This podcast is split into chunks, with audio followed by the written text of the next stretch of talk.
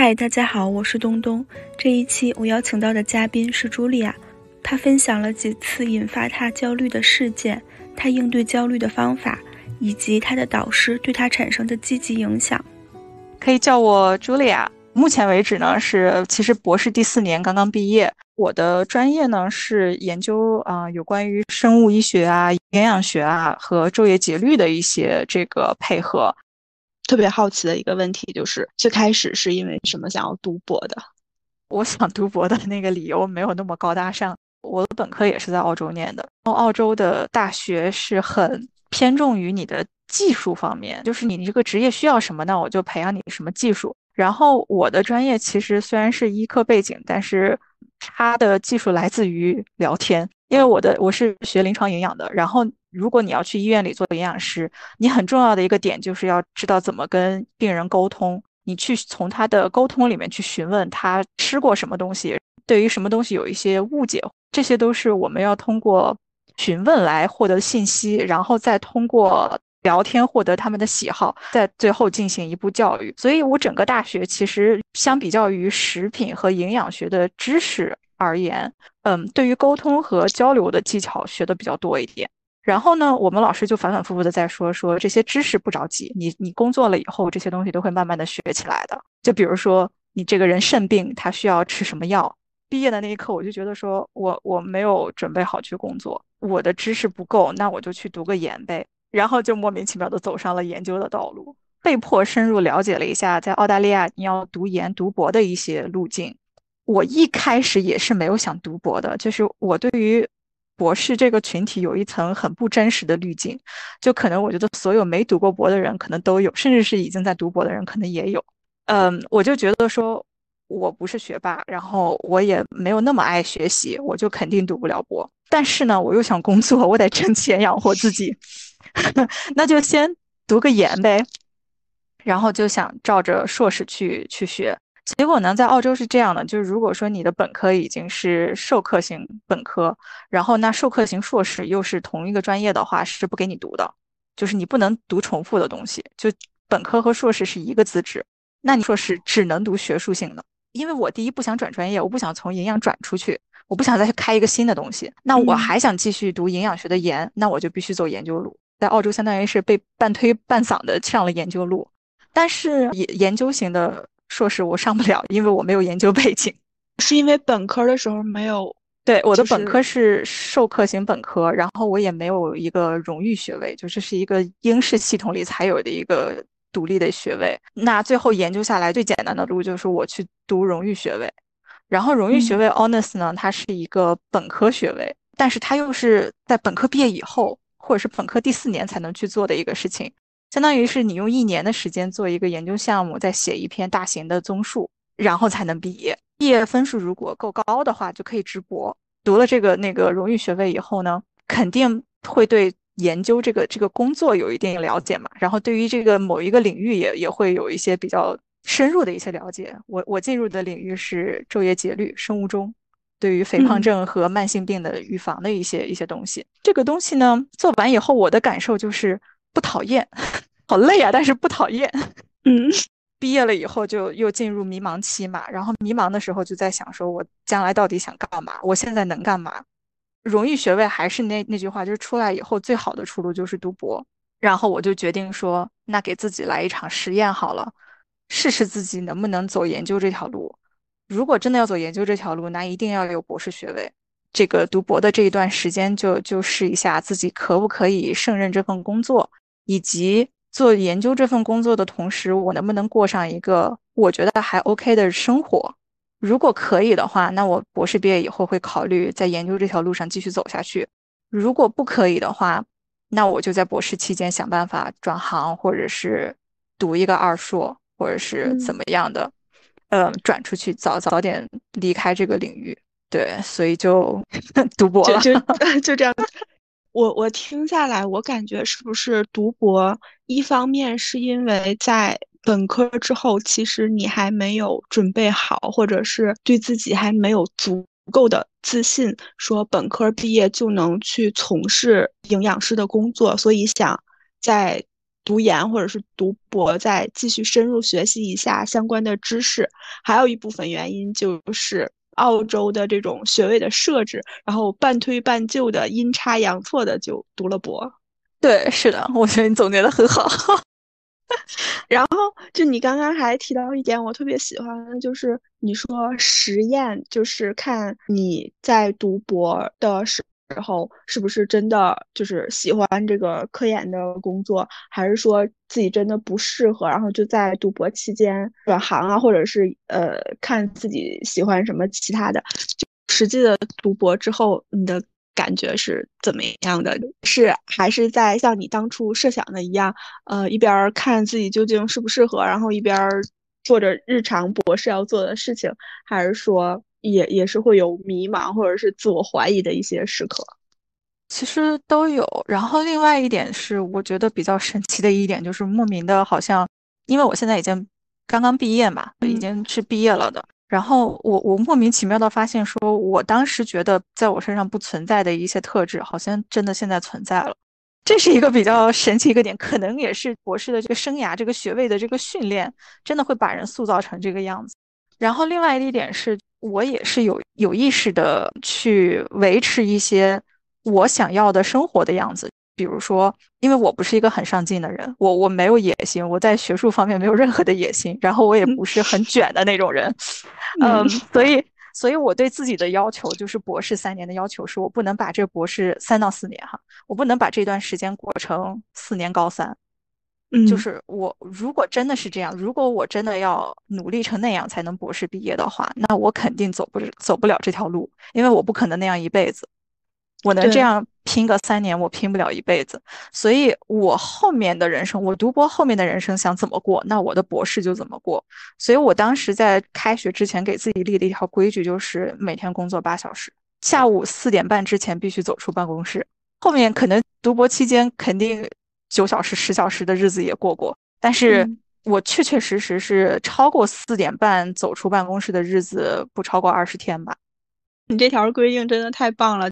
以后要过什么样的生活？博士期间就过什么样的生活？嗯，而且这个其实可能跟我之前在医院里面实习的一个经历也有关系，就是在本科的期间，因为嗯那段时间就是早上八点到下午四点是所有老师、营养师老师在在医院里面的时间。过了四点，甚至我们学生可能会觉得说我们要努力一点，给给老师展现我们好学的这一面，我们就会拖到四点半还在看病历啊，还在准备明天第二天的东西。结果在我结束实习前两个礼拜的时候，就被我们那个老师约谈了，说你们在带动一个非常不好的习惯，就是你们四点半走是一个，就是我们平常都是四点走的，你们四点半走，你们是学生，我们老师要陪着你在这儿待着，你们保证你们的安全。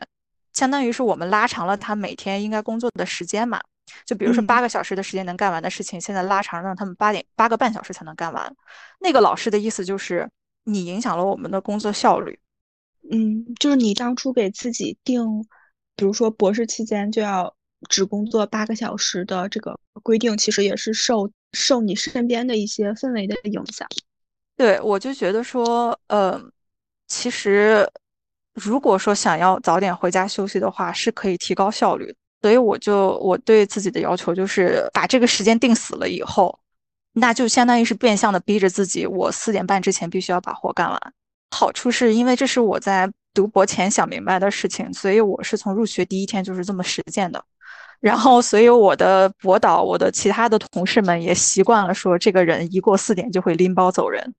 然后过了四点也不会来找我。立好了这个规矩了，算是一开始，呃，所以其实科研，然后还有你自己的个人生活边界是很清晰的，就是到了四点那个时间就不会再有人来打扰你了。是的，而且我回了家以后也尽可能的不会去碰工作，这样的话我的私人时间和工作时间就可以分得很清楚，而我一一回家就可以放松，然后一到工作环境就可以马上紧张起来。这是一个身体的一个习惯，就不至于说到了工作的场合以后，我还需要再花个一两个小时去进入工作状态。回了家以后，我还需要再花一两个小时去进入休息状态，然后导致晚上睡不着。就是我不想再走那种恶性循环。就这个八个小时，你给自己的规定带给你的一个好处就是，你能在工作的时候迅速进入状态，然后回家的时候再迅速切换到一种很放松的状态。除了这个，还有其他的你觉得带给你的正面的影响吗？可能就是我刚才说的，就是鼓励我自己去培养一个工作效率吧。以前我会比较的在在干一些事情上会比较拖延，就比如说我的博导给我布置了一二三三件事，然后我觉得一做完了我可以休息一会儿，二做完了可以休息一会儿，但其实可能我也没有那么累，嗯。然后一旦想到了说我下午四点半就要就一定要下班，所以就会鼓励自己说能做完就赶紧把它做完。而且我的几位两位导师也都是这样的一个执行力、行动力非常强的这么一个工作方式。一个简单的小例子就是，我们开会的时候，我我的大导师说，我们下个礼拜去哪里一起小组聚个餐呗。我的二导师就马上问说，你打算在哪里聚？然后大导说，那可以就问一下旁边那家怎么样，我们走着就可以去。然后他这话没说完三十秒，我二导就已经把那个位子定好。我我效率好高，对，然后这个事情就不会离开这个会议，甚至是他都这两个人不需要再多多花一呃一句话的时间去再说一下这个东西要怎么办，会后也不需要再再再有什么其他的事情，他只要而且当时我二导把东西定好了，因为他是呃网上订的嘛，然后他直接邮件群发给我们所有人，这个事情就结束了，所以就是在这两位导师的耳濡目染之下，我也觉得说。我之前的一些对于工作上的一些拖沓，可能都是一些很没有必要的拖沓，可以提高效率的。其实是对，是的，我可以把这个缝填上一些工作，然后让这个事情在这一刻结束，开开心心的回家。既有高效率的时刻，然后也有自己放松的时刻，也不会觉得自己就是白天虚度了或者怎样。是的，就是你在这个话题的最开始，你说你提到了一个博士期间。呃，你养成了什么特质，或者是改变了什么特质？你还记得？还记得吗？对对对，我好奇你说的这些特质都是什么？这个就就要提一下，讲到之前我自己发了一些状态，就说我我在本科实习期间被那个代教老师评为说他二十年从从教经验，从从教生活以来见过最紧张的学生，就是我是一个非常容易。焦虑的人，然后我我自己本人又是天蝎座，当然可能星座说明不了什么，就是但是我会遇见事情以后，第一先往那个最坏的事情结果上去打算。之前的我就是会被这个最坏的结果吓到，然后就会开始焦虑，说我一定不能让那个发生。其实你人焦虑的时候是影响自己的状态的，嗯，各种状态都会影响到，表现出来。其实大家。都都能看得出来，我再怎么去隐藏自己的焦虑和紧张，大家都能看得出来。然后那个代教老师当时在我快实习结束的时候就说：“说你是我见过最紧张的学生，我想帮你，但不知道你的问题在哪里。”当时我记得我直接就在他面前哭出来了，我说：“我也不知道问题在哪里。”天呐，就是你问题都不知道在哪里，怎么去解决它？你听到他那么说之后，当时是什么感觉呢？我当时觉得我要我要被挂掉了，因为我们实习是会挂人的，而且会挂很多人，啊，就你担心他这么说是要挂掉你？对，因为当时离实习结束还有大概没有几个周的时间了，然后学校是故意安排在几个时间点上，让我们跟代教老师有机会聊聊一下这个进度问题。如果说提前发现这个学生可能完成不了的话，会给我们加时，比如说本来三个月的实习给你加成四个月。或者是怎么样的，就是直到你能过那个最后的考核才行。如果第加了以后还不行的话，那就第二年重来。那我又是国际生，我又有经济压力，这个学费多贵啊，对吧？再再来一年，我实在我觉得我爸妈可能觉得砸锅卖铁让让姑娘把这个这个 读出来，但是我我觉得愧对父母，所以就整个就是我觉得那一刻就觉得是担心的事情还是发生了，就就真的还挺挺害怕的那个时候。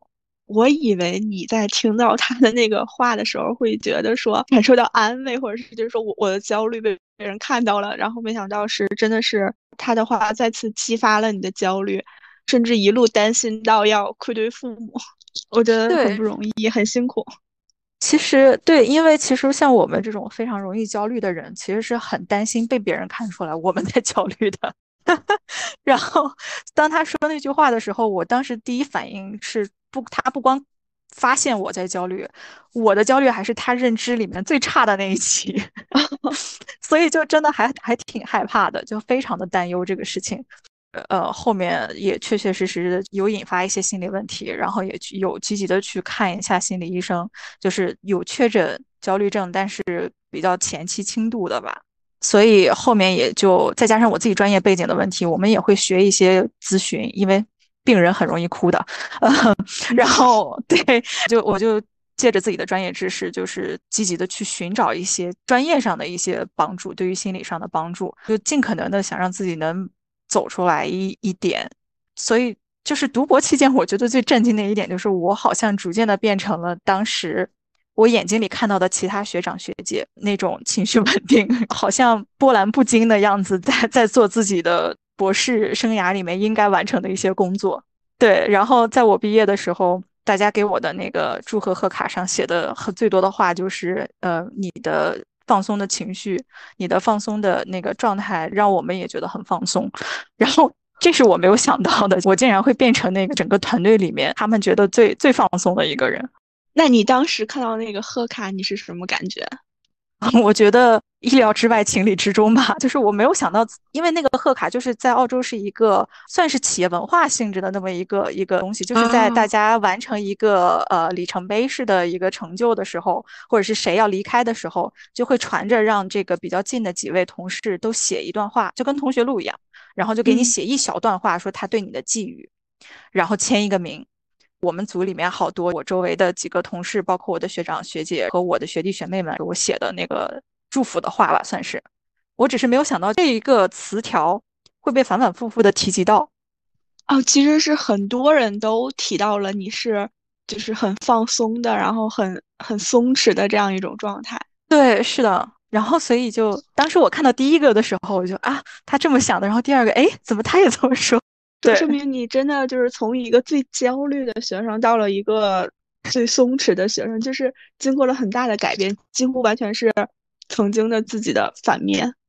是的，我之前把这个事情当一个梗给我博导说过，我博导的反应就是，我你现在这个样子完全看不出来你很焦虑。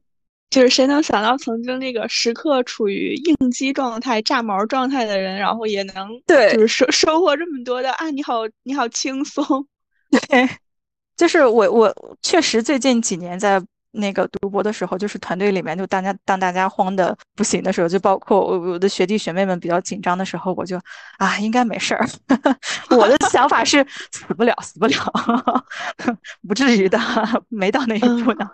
对，呃，这在你收到这些贺卡之前，你你自己有意识到自己的这些变化吗？我是我是有的。嗯，但是没有这么可能，因为这这两个词词条放在一起，会给人一种哇，好大的一个台阶迈上去了。但是我自己在这几年就是一点一点、一点一点的过来，所以其实看自己是我知道我在改变，但是没有想到是这么大一步。对，因为焦虑的时候我也有，然后紧张的时候我也有，只是没想到只有我放松的时候给大家就是留下这么深的印象。就是，即使是已经。成为大家眼里很放松的人，也还是会有紧张或者是焦虑的时刻。是的，就是这个是很自然的，因为大家都是人嘛。而且我也不是，我也不是出家了，我只是 看开了。对，该紧张还是紧张，该焦虑还是焦虑，只是说学会了，也没有说完全学会吧。我其实现在还在修炼，慢慢的去练习怎么让自己情绪稳定。以及在一个团队里面合作的时候，其他人想要一个什么样的状态？就是因为你，尤其是跟学弟学妹一起合作的时候，当他们看到你的学姐已经慌成不行了的时候，他们肯定也觉得自己完蛋了。所以我当时就觉得说，不能让学弟学妹刚来就觉得自己要完了。我就哎呀，没事儿。然后可能挺慌的一件事情，我说没事儿，你去跟大导好好聊一聊这个事情，肯定有解决办法。就就是自己先稳住。对，先稳住，一定要稳住。从焦虑到放松，这中间好多年的过程，嗯，你你是做了什么，然后让自己慢慢形成这种转变的？因为我听你刚才聊，我捕捉到的两点，一个是去找心理咨询，还有一个就是你自己本身的专业背景给自己提供了一些帮助，然后还包括其他的吗？其实这些都是小事儿，其实是一个起点，因为有相关的知识，心理知识知道说，呃，焦虑症或者是甚至是抑郁症或抑郁情绪都是很正常的心理现象，也是就跟感冒发烧一样，只是小病。但不管怎么样也是病，就是是该好好的去收拾一下，让自己给自己时间恢复一下。嗯，因为感冒发烧也是，你如果不吃药去治疗它的话，你肯定也要咳嗽几天，然后呃难受几天，对不对？嗯，我就我就会把焦虑症看作是一个小感冒或者是重感冒，难受比较厉害的时候是重感冒。我我焦虑比较厉害的时候，就是会没有食欲和失眠都是很基础的一些操作。比较厉害的时候，也曾经有过呕吐啊和就是上就是上吐下泻的一些身体上的症状，然后。还是比较慌的，就是那个时候是比较慌的。嗯，后来呢是在心，因为心理医生的话，他是给我一些咨询类的一些帮助，就是引导我，就是到底是什么东西给你打了结，我给你解一解它。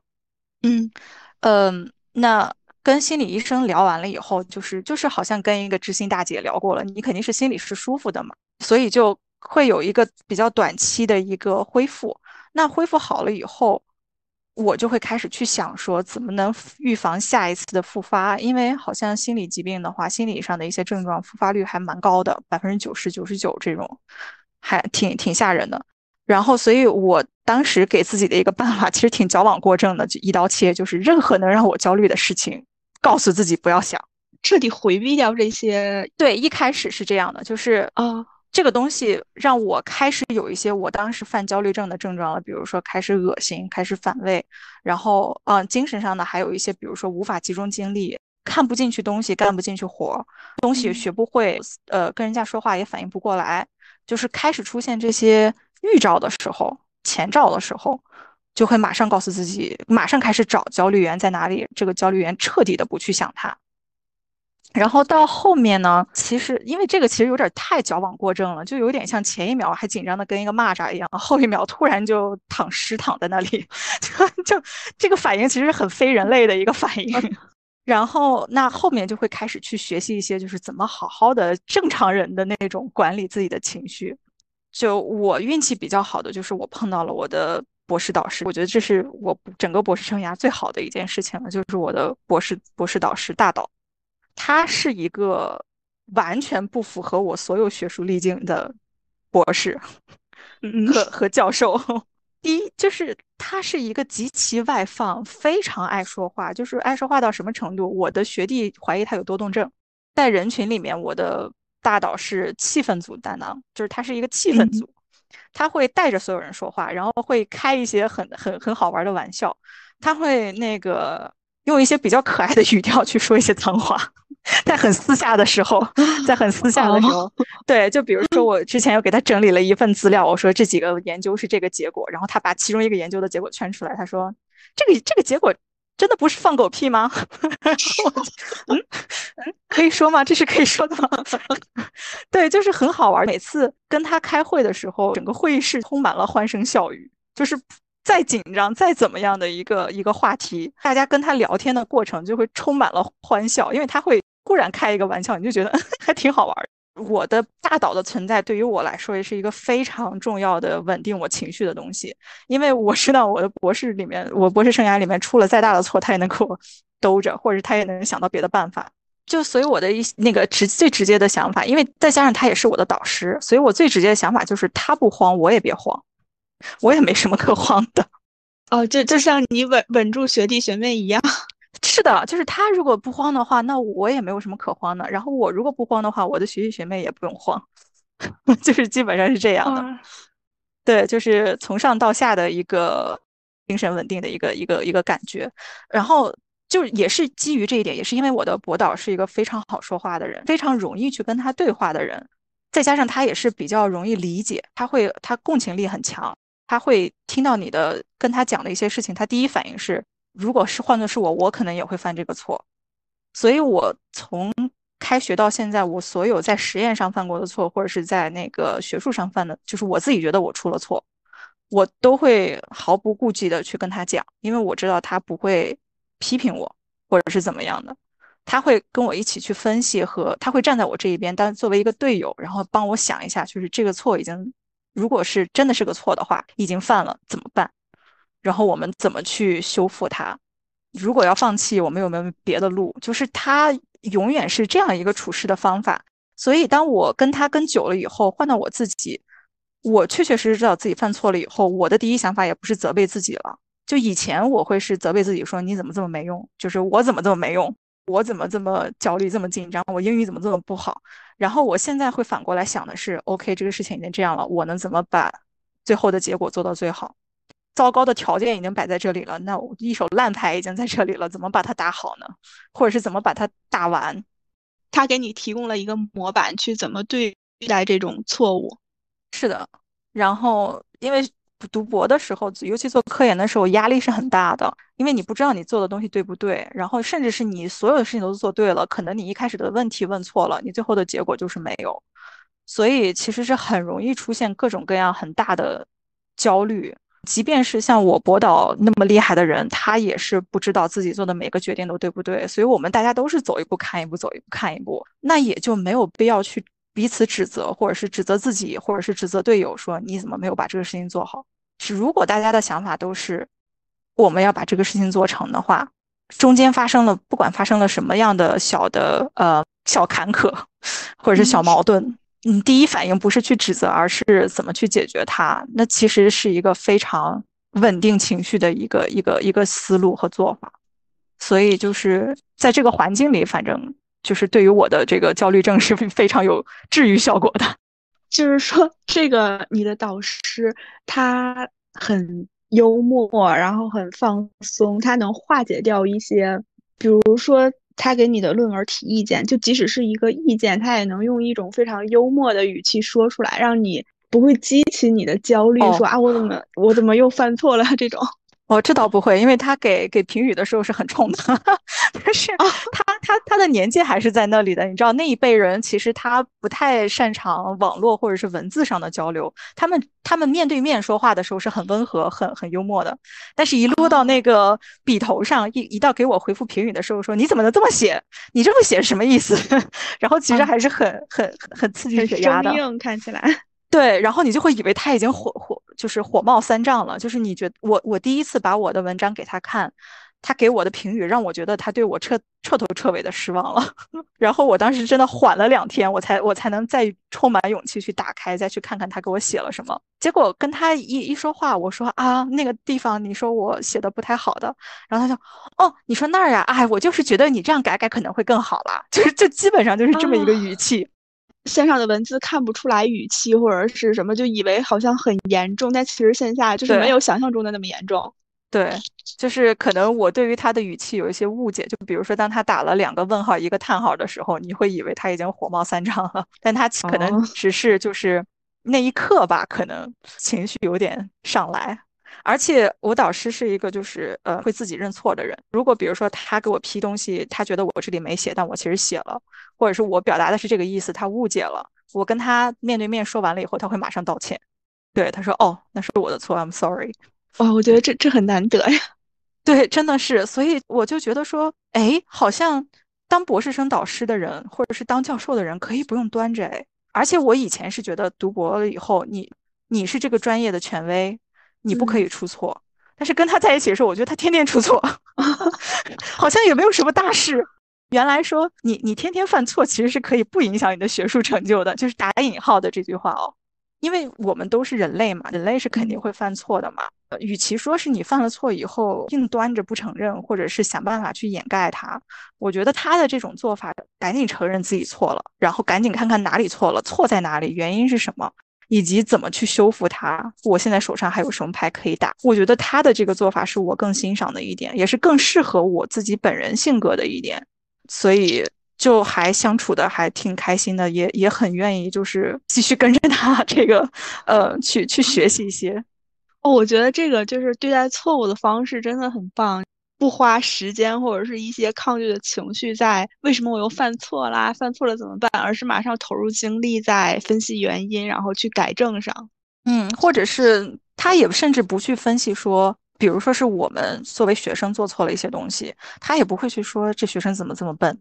在这种环境下，你是不是慢慢的就会不害怕犯错？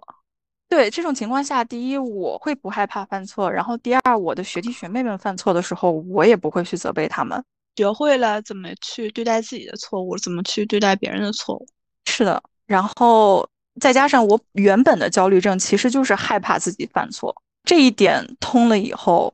就对我的情绪稳定真的做就是做了很大的贡献吧，可以这么说。除了你这么完美的导师之外，你还做过哪些练习或者是尝试，让你的焦虑慢慢降下来，然后就是更更轻松一点吗？首先，我导师确实不完美了，就是虽然我夸他夸的有点狠，但但他确实是有一 些个人上的一些缺点，我觉得是 可以避免。这个我们先先先不聊这个，我觉得。首先是因为我的焦虑症发生在本科，然后我也在积极的寻求一些治疗，然后到后面的话也是复发过几次，然后包括读博的期间也是复发过几次。但我觉得每一次复发对于我来说都是一个提醒，就是你看吧，你如果再把自己整到焦虑的那个状态里面去的话，事情是不会好。当它发生的时候，就跟一个警钟一样，就会告诉我说，我要继续在尽可能的维持一下自己的情绪稳定。因为好像有一次是跟我博导的一个，算是一个唯一的一次比较激烈的冲突吧。就是在前几年的时候，是我自己有一个主意，我想要去写一篇文章，做一个小的实验，在他的大实验里面插一个小实验。因为我在荣誉学位期间是有有这么一些经历的，然后我就跟我的博导去提了这件事情，他说没有问题，但是我的资源里面没有可以支持你做这件事情的人。嗯，然后我就说，我说我其实认识我。荣誉学位期间认识的老师，他可以作为我一个支持者。然后我博导呢，就嗯，他不太确定，就是他当时因为第一次听听到这个人嘛，然后他不太确定说我提的那个人合不合适。然后他就说说我其实也是有备选的人给你，你可以再考虑考虑。结果我当时就是没有得到博导最后允许的前提下，我先联系了我那个那个老师。然后，因为我当时的想法很天真，就是如果人家没有时间的话，说不定他不想来参与呢，对吧？我先问一下他有没有时间，我再回来跟博导说。结果我问完他，他说他很愿意。那我在跟博导说的时候，他说你这样一问，不相当于是已经把人就是邀请进来了吗？我当时就一下子脑袋就嗡的一下，就对啊，我已经提了这个事情，如果我这时候跟人家说不行，那那不是很很不专业的一件事儿吗？然后当时我博导就是第一次，我算是见识到了他比较认真、不太高兴时候的样子。就是他算是给我一个就是像警告一样的话，就是说以后你在实验里面做任何的事情，如果是个是是我们的实验，你要先跟我说。经过我的允许，再再联系外面的人，我就说好行。然后我当时其实就是已经很很很紧张了，觉得自己犯了错，然后让导师失望了。当时呢，我同时跟我的导师在管理一组本科生，就是他们来我们这里实习，来来用 Excel 帮我们来处理一些数据。呃，说完这个事情以后，博导又发过来一一封邮件，就是后面的工作嘛，说你跟那个学生说一下，我们什么时候过来再讲一下统计学的东西。然后我就给学生，我当时就是相当于是因为刚刚发生了那件事情，然后就整个人是很焦虑的，一边一边哭一边在写那篇邮件，说学生们，你们那个下个礼拜二怎么怎么样的过来上这个课。然后我博导马上回来一封邮件说，不是下个礼拜二，下个礼拜二我没有空，你跟他们说不是这个时间。然后我当时就 完，天呐，怎么又有一个错？然后我就赶紧把这封邮件发出去以后。我知道说现在肯定马上要就是触发我的那个焦虑情绪，整个人都已经不对了，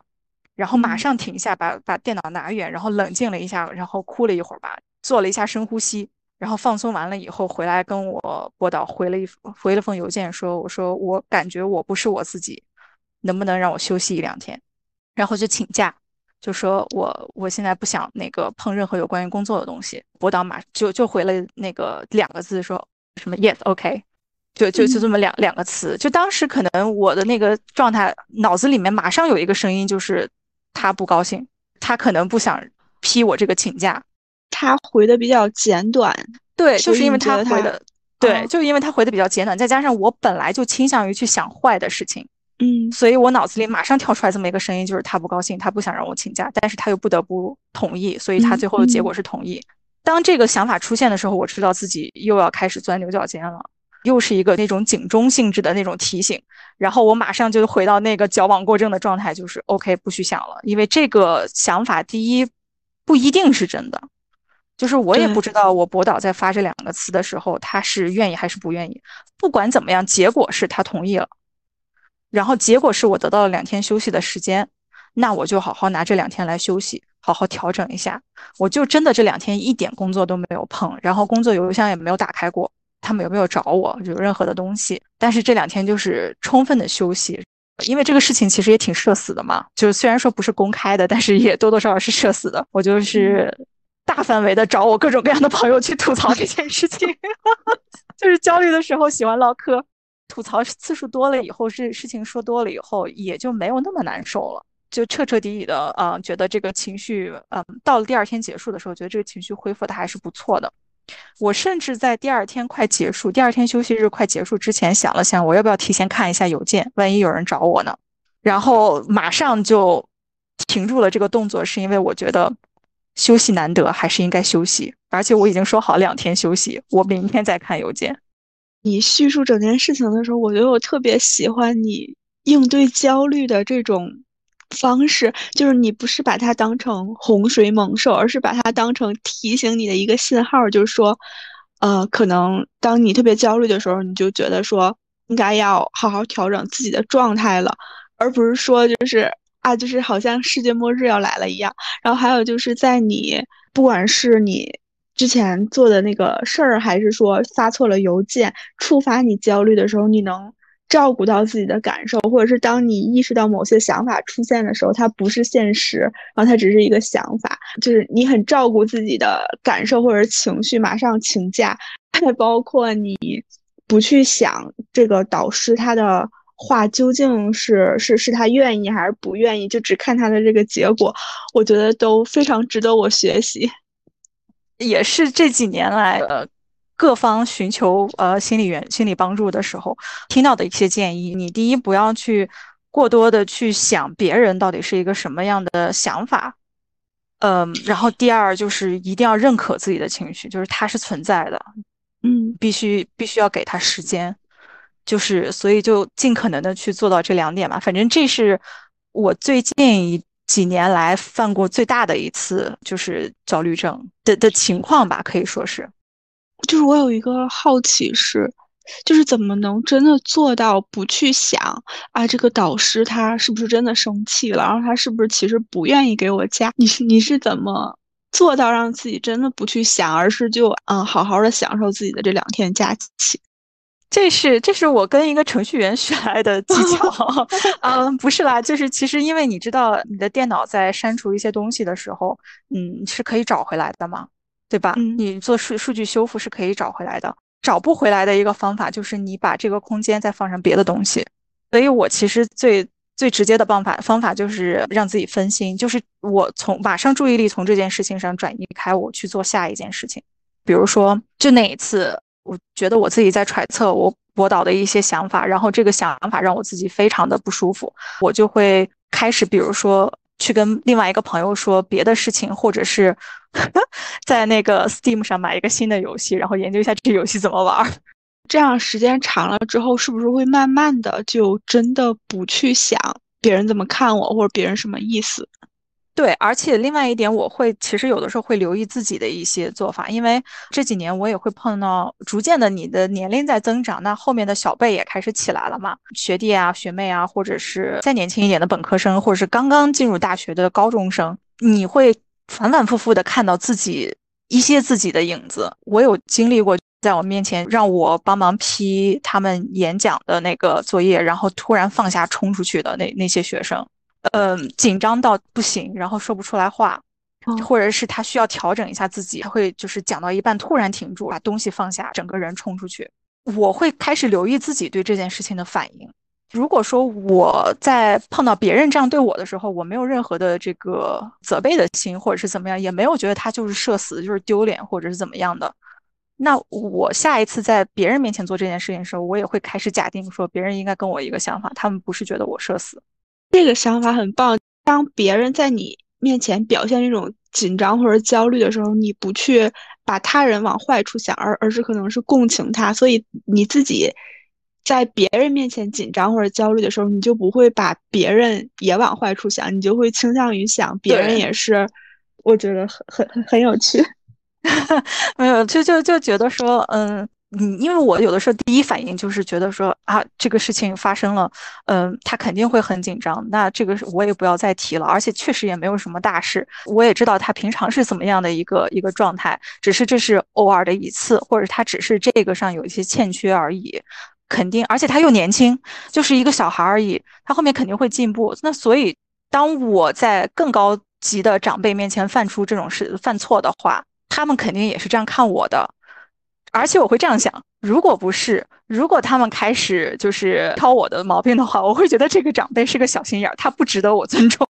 而而且我注意到，就是你不会因为比你小的一些学生，然后在你面前犯错而彻底否定掉他整个人，而是会觉得啊，他可能年龄小，或者是在某方面不足而已。对呀，就是因为你将心比心想一下，在人家那个年纪，我的状态也没有好到哪里去啊，我还是那个最焦虑的学生呢，可能 都都连毕业都毕业不了的学生呢。对，哦，这还有一点很妙的一点是，我有一次听我的学长说，我博导本科成绩只有六十分，然后我就放心了。就就是这个博导在很多方面都给你做了很好的榜样。是的。那就除了这种，比如说学弟学妹之外，你在面对同龄人的时候，你会觉得有同辈压力，或者是就是这种相关的焦虑吗？很难免，我觉得这个事情，而且我现在已经觉得它是一个很正常的一个天性了，甚至，因为我在接触到一些同辈人的时候，一旦经历比较相似，比如说都是中国来的留学生啊，或者是都是英语第二语言的人啊，或者是年龄相似的话。你会忍不住去想说，为什么他能做到这一点，我做不到？然后一旦这样想了以后，甚至是有一些再年轻一点，我的朋友比我小五六岁吧，然后人家那个也是已经博士快毕业了，就是二十二岁、二十一岁直博的那一批人，然后我是二十六岁才开始读博的人，会有一种觉得说我开始读博的年龄是人家博士毕业的年龄，你会忍不住去算这个事情，尤其亚洲人对数学又很敏感。但是我现在基本上有这个想法，但是不会对我造成任何的那个精神压力了。已经，原因是我会去想说，嗯，我是在拿自己的缺点去，或者是拿自己的弱势去比人家的优势，就是这是一个不太公平的事情。我的优势，我的优势不在年龄，他的优势可能在年龄，就是就是是是这样一回事，而且。稍微比较不要脸的一个做法，就是如果说一开始这件事，这这这种这种同辈压力给我造成影响的时候，我会马上去想我的优势去比别人的弱势。假设哈，比如说我在澳洲待的还久一点，我英语更好一点呢，或者是呃，我我的这个其他的什么什么经历还多一点呢，对不对？这样之类，但是我又是一个非常。讲武德的人，就是 自己马上意识到自己的厚脸皮，怎么这么不要脸？就是你这太不讲武德了，拿自己的优点比别人的弱点，然后这样想了以后，就会再反过来想一轮。那别人拿别人的优点来比我的弱点，也是很不讲武德的事情啊！应该应该好好的贬斥，不要想，然后就就好了。就其实这种同辈压力是免不了的事情，然后要多想想自己的优势。我有的时候会想，比如说像年龄方面，因为这是一个比较普遍的，而且我觉得我很多在国内的朋友都多多少少会提到的东西，就是因为年龄是一个非常直接的，比如说那个二十二岁直博和我二十六岁开始读博，我会想说，我二十二岁到二十六岁之间有些什么经历，再给我来一次，让我把这四年给去掉，然后二十二岁直接让我读博的话，好像我未必能达到现在这个效果，因为我现在。博士读出来，我现在手里面的很多成果，都是基于我在二十二到二十六岁之间学到的东西来的。缺了任何的一个经历和和当时的学习的成果之后，我现在读博都不会这么顺利。所以有可能，对于我来说，二十二岁读博可能是一个灾难，只是我自己在脑内美化它了。我只觉得说，二十六岁博士毕业是听起来是一个很好的事情，但是我。忽略了一个可能性，就是这四年未必会过得很顺利，或者是可能有别的，呃灾难等着我，我只是想象不到而已。所以就是看着别人的路走得很顺，但是人家可能有人家不顺的地方，我没有看到而已，所以就没有必要去有什么同辈压力，就只要我自己过得好就可以了。当你看到他二十二岁博士毕业，然后你二十六岁开始读的时候，想到你自己二十二到二十六岁这段经历，你是不愿意去换这种，嗯，就是换换他的那个经历的。是的。就是有点像八号当铺，你知道吧？就是我要当掉一个什么东西，呃，然后当掉的是我的处理问题的能力，或者是怎么样来换得我二十六岁就能博士毕业，我觉得是不愿意的。对于我来说是一个很亏的买卖，所以不如就让我走在我现在可以走的路上。这样想了想来以后就没有任何的就是焦虑可以来了，就是自己自洽了，对自己自洽了。对，那那你在？澳洲这种这种地方会有感到学术愧疚的时候吗？因为我感觉就是好像你的呃科研和个人生活分的还是比较开的。有的就是其实可能我这么讲课可能会给会给别人一种想法，就是澳澳洲是一个非常休闲的地方。其实不是，因为我是我们组的反卷达人啦，很有很多人其实还是很拼的，就是早上我还没有来的时候就来了，然后我。走的时候人家还在，大家其实都还是挺拼的，只是我不是这样一个很拼的人，然后所以我会这个样子。嗯，我觉得一定是会有这种愧疚感，我到现在也还是会有，就是觉得说这个时间我其实可以拿来做一些工作的，那嗯没有做是不是有一点不太好呢？但是好处是因为我已经固定好了我的工作时间，就是周一到周五八到九个小时，那在这之外其实都是我给自己规定的休息时间。我既然已经做到了四点半，工作时间到了四点半，我把我计划上的事情也做完了，那我回家就该休息。即便是我觉得我现在的精力好像你让我再读一篇文章也能读出来，但是我读了这篇文章以后，我的休息就会亏到，亏欠到休息的一个最直接的表现就是我会在睡前疯狂刷手机，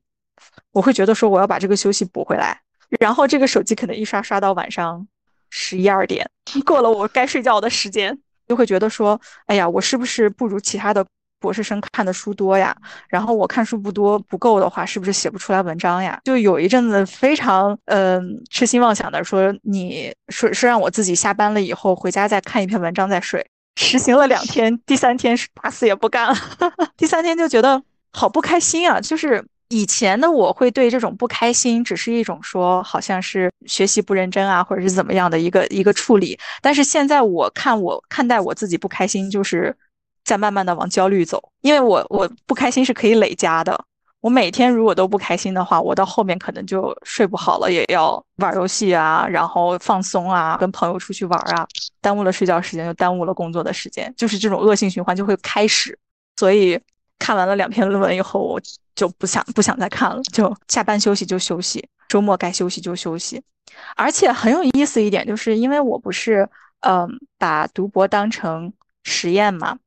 嗯，然后我其实是有在有意无意的收集一些数据，就比如说有几个周末我会格外的焦虑，因为那个截止日期快到了，就是交稿的截止日期快到了，那我周末我是我就会觉得说应该多看几篇文章，多写一点东西。周末也确确实实的看了东西，看了书，写了东西，然后把该写的稿子也写完了。结果呢，周一一上班的时候，我就有点迷茫，我会觉得说，这个我该干的活已经干完了，我现在干什么呢？然后就会变成我周一周二我认真该工作的时间，嗯，变得很没有效率，也不知道自己在干嘛，就干一些散活，比如说发发发邮件啊，然后教教学弟学妹一些。工作方法啊，或者是统计方法啊，这一天就过去了。周一、周二的那个效率不如周六、周日的出了出来的东西多。我并没有因为我周末工作了而提前我的工作的进度，而是其实是耽误了我正常该工作的时间。所以我后来就会觉得说，那我其实周末也没有必要这么拼，非得要干点什么出来，就就不如啊。就让自己放纵的休息，不如好好休息，放纵的休息。到了周一、周二，我觉得我我的愧疚感、愧疚值达到了一定的程度，然后来催促我自己赶紧工作。好方法，我注意到你好像特别对能引起自己焦虑的信号特别敏感。是的，就是你在最开始的时候说，你一开始是比较一刀切的回避掉自己所有引起自己焦虑的事情。然后我我有一个好奇是，比如说，假如说一开始引起你焦虑的事情是写论文，那比如说一开始你回避掉它，然后你不焦虑了，那会不会等你再接触它的时候，然后又焦虑？就是我想问的是，这个焦虑源在你。不焦虑之后，还可以再次出现在你的生活当中吗？同一篇论文的话是会的，而且我也有写过很痛苦的论文，就是它本身就是我的一个焦虑源，然后我还被迫一定要回来一遍一遍的改，因为没有期刊愿意收它，所以变成每一次我看到它我都很难受，我又一定要改，因为我要发掉它。如果是同一篇文章，确实是会反反复复的折磨我。当然，我去改那篇文章的效率也很差，因为我确实是我需要分出一半的精力来抵消自己的那个焦虑，就让自己焦虑。对，别别焦虑了，别别难受了，干干赶紧干活，然后就会剩下另一半的那个精神来来完成百分之百的工作，就其实还是很累的。但是不管怎么样，这篇文章是会写完的，而且会改完的，而且我中间会反反复复的去跟博导确认说。能发的话发到哪里去？不能发，最坏的结果是什么？比如说，作为一篇发不出去的小的章节出现在我的论文里，可以吗？不至于让我的工作白费掉。它还是出现在哪里了，只是没有发表出去而已。然后博导说可以。那对于我来说，就是说这个事情有底了。不管怎么样，不至于是彻彻底底的白费。如果是不同的论文的话，比如说会写好几篇文章嘛，对吧？嗯，其实。我会觉得对我的影响没有那么大，主要是因为第二篇跟第一篇肯定不一样的，第三篇跟第二篇也肯定不一样的，而且我在收集数据的过程以及我在阅读的过程，我收获的东西是不一样的，所以每一篇新的论文都是一个新的东西。我只是知道说我不擅长写它而已，但是我是可以看到说我每写一篇都可能再进步一点，那对我来说就就足够了。可不可以理解为？就这个焦虑源，即使是在你焦虑恢复之后，再次出现在你的生活当中，还是会不可避免的让你觉得焦虑，甚至做它的时候还要分一半精力出去给焦虑，就是这个难受的过程也是不可避免的。对，是不可避免的。然后只是说我会习惯它，就比如说你犯了一次重感冒以后，然后你又。得了一次重感冒，你还是会咳嗽，你还是会打喷嚏，但是你知道说可能三天五天以后你就好了，然后或者是吃个什么药你就好了，注意休息，注意吃饭，对吧？那就是相当于是你会对这一次的伤害有一个准备，那这个事情在结束以后就不会留下一个太大的窗口了。也就是说，别无他法，就只能一边焦虑一边做这个事情，然后。尽量在这个过程当中收获点什么，比如说，即使这篇论文发不出去，它也可能就是作为你其他论文的一个段落，或者是接受这个最坏的结果了。对，其实也我我觉得别无他法的意思是说，他还是会让我难受，就是还是一个焦虑源。但是在这个过程中不一样的是，我会尽可能的去分散这个伤害度。比如说，第一次写论文，我是独自去承受这个这个。焦虑，但是第二次再碰到他的时候，我知道我肯定会焦虑，那我会想别的办法，比如说跟我导师聊一聊，然后让我的这个焦虑感不要这么重，或者是跟朋友吐槽一下，获得别人的这个认同。就是因为我有一些同事，大家也都是对知道写论文是很痛苦的，大家会一起说啊，对，就是很痛苦，然后吐槽一下。就相当于你知道这个东西会让你焦虑，所以你提前准备了一些方法，就好像比如说重感冒来临之前就提前备好感冒药，然后多喝热水。就是虽然说还是会有这些症状，但是让它走得快一点，对，缓 缓解一些症状。是的。然后最后一个环节就是，请推荐一个你喜欢的食物，还有一本你喜欢的书。我是青岛人嘛，我真的很喜欢吃鱿鱼。